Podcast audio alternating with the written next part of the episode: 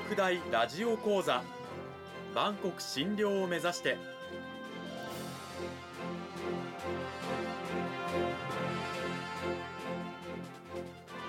番組タイトルにあるバンコク診療とは世界の架け橋を意味する言葉です。この番組はアジアの十字路に位置するここ沖縄にある沖縄国際大学で日々どのような研究や教育が行われているのかを発信していく番組です。案内人はラジオ沖縄アナウンサー小橋川響が務めます。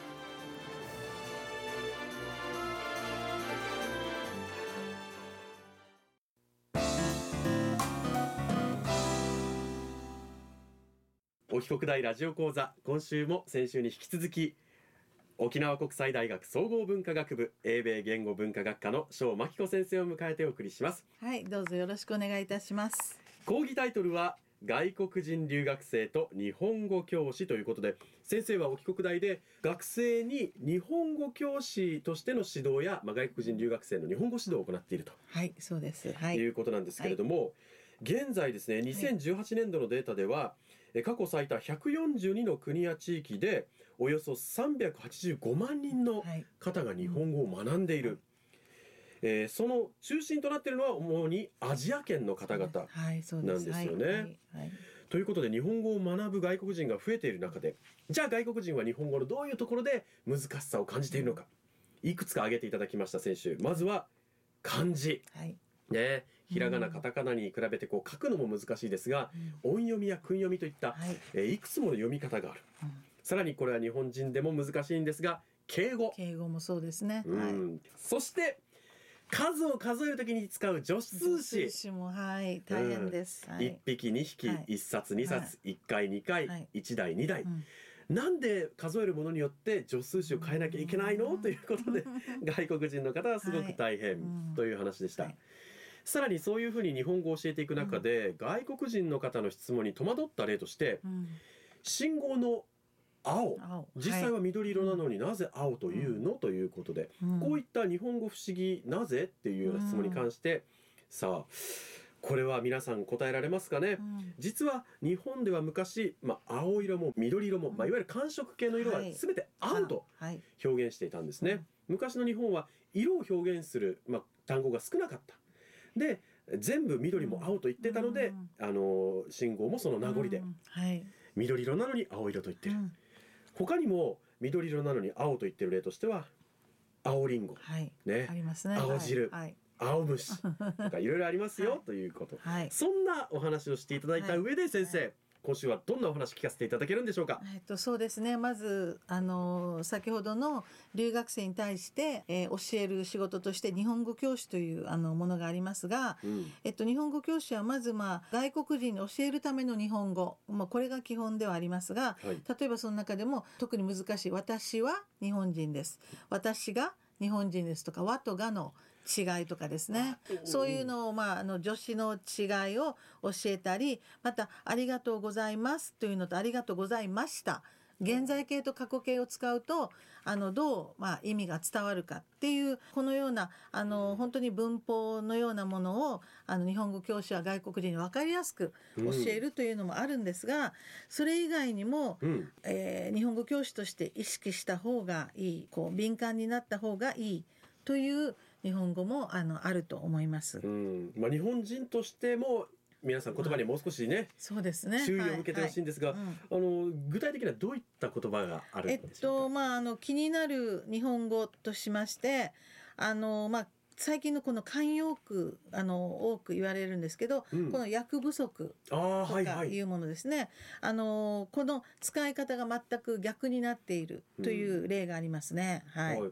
あのん。つまり勘違いされて使われている言葉が多い。そうで。すね。多くなってますね、はい。役不足だとどういうふうに勘違いされているんでしょう？やはりこう役が不足あ役不足っていうのでこの自分がもうすいません役不足でしたっていうのは自分の力が足りなかったうん。というふうな言い方ををするんですけれどもうん。あの実はそうじゃないということですよね。自分の力が足りない実力及ばないことを役不足と使うのは間違い、間違いですね。正しくは何でしょうか、やはりあのこの自分にあの割り当てられた役に対してこう不満を抱いている、そのそのまああのその人の力量に比べて役目が軽すぎるという意味で、うん。あの言っているものですけど、まあこの反対の意味で使われているということですね。本来ならあの、ん。役不足ですっていう時は、うん。私にとっては簡単すぎるでしょう。私にそんなものをうん。やらせないでください、はいうことなんですよね。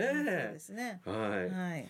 あとはやっぱりこう同じ日本語でもはい。地域によってこう方言が混じっていたりすると大変ですよね。そうですね、まああのえっと、沖縄の多くの若者もそうですけどあの琉球方言から何らかの影響を受けて変化を続ける、まあ、地域の言葉をこう、えっと、全国共通語に織り交ぜてうん。使用しているというので、うちな大和口というのがはい。ありますね。はい、まあ我々も普段ね、意識せずに使っているうちの山と口、まあ、はい。具体例一つ挙げると、はい、はい、元気だはずとか、はい。ねそうですね。元気だはず、だはず、そうですね。あの留学生は、えっと、はずという表現は、あのやっぱり根拠の高い推量、あのはずだから、元気だはず、げあ元気なはずなんですけど、普通は、まあ、あの活用形としては、あの元気なはずっていうのとか、綺麗なはず、それからあの名詞の場合になると、雨のはずというふうに活用もするんですけど、まず活用も間違っているというのもありますが、その根拠が高いから元気だはずって言った時にはあの絶対元気っていうのもあるんですが、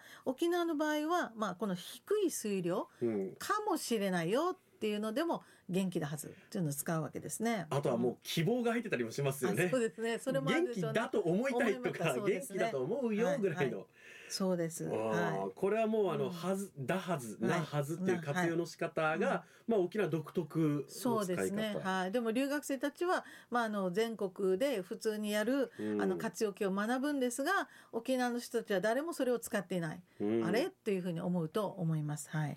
あとはね、あの何々しましょうねっていう、うん。これは有名ですよね。そうですね。うん。あのよく、えっと、お弁当買ってきましょうねって言ったら「ましょうね」っていうのは日本語では「一緒に」という、あの行きましょうって言ったらやっぱり一緒に行きますっていうような、あの意味で留学生学ぶあの習うんですけどあの、えっと、他府県の人にとってはそうやって「お弁当買ってきましょうね」って言ったら自分のものも買ってくると勘違いされる。うんだからあのお弁当あのこう戻ってきた人がお弁当一つしか持ってこなかったあれ？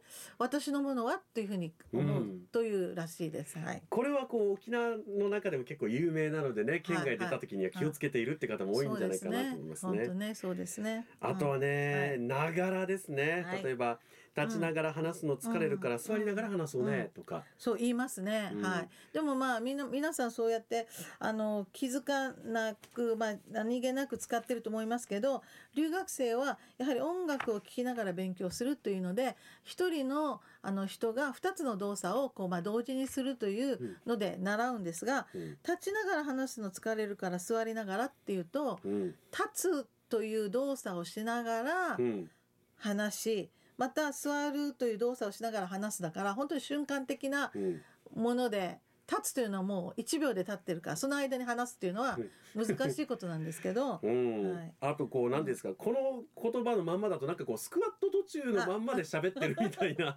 で そうですね。他府県の人に、まあ、あの言わせればそういうふうなあうん。の勘違いもあると思います。正確にね、うん。言うのであれば、立ったまま話すのは疲れるから座って話そう、そうですね。が正しい日本語なんですよね。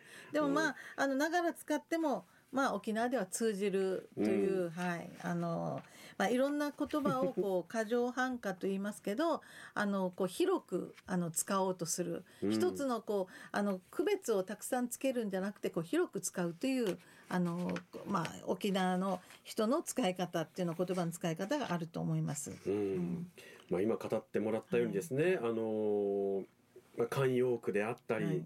変化していく言葉であったり、まあ、地方の独特の表現であったり、はいはいそういうものにも常に先生たちは敏感になりながら、うん。もう日本語を教育していらっしゃるとはい。いうことなんですが、はい改めて翔先生、うん。先生が日本語を教えていて思うことや感じること、ううんんっていうのはどういったことなんでしょうか？あのやはりまあ日本語教師もそうでしょうけど、まあ、日本人に対してもやはり普段まあこう生まれてからこう何気なく使っているもので無意識に使っているものですね。ですからあの日本語のルールとかその語源とかあの、まあ、それを客観的に見るというあの力をあの、まあ、日本語に興味を持つとあの、まあ、生まれるのかなとはあの思います。うんですから、まあ、このこう気になる日本語とか変化していくのとか沖縄の、まあ、地方の言葉にもあのこうやっぱり言葉に対していろんなあの、まあ、意識してあの楽しめるのかなというのは感じます。はい、うん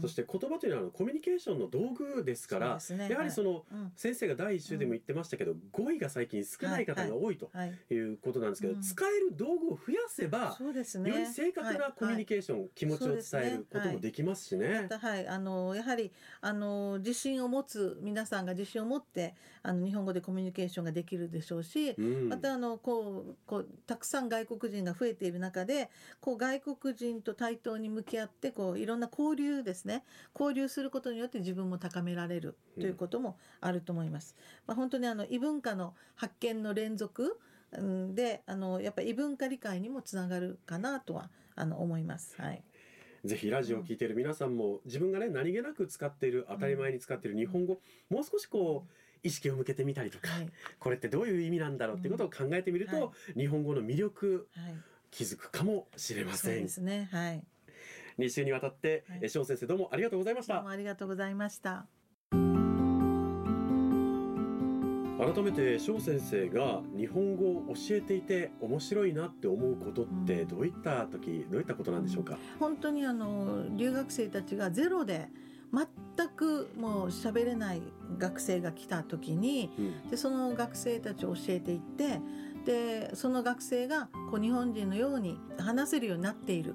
というのを見た時に本当教えててよかったなって、うん。あのこともありましたし、まさしく日本語教師というのは世界に日本語の種をまく仕事である職業であるというふうにね思うんですけれども、はい。そんなふうにはい、世界中に日本語をばらまきたい、ばらまくというかですか、はい。という方や、はい。日本語をもっとこう詳しく知りたい、うん勉強し直したいという方がいらっしゃれば、はいはい。ぜひうん。翔先生の研究室のドアをあぜひはいいらしてください、はい。皆さんはい。叩いていただければと思います。はい。2週にわたって沖縄国際大学総合文化学部英米言語文化学科の翔真紀子先生にお話を伺いました。先生どうもありがとうございました、はいどうもありがとうございました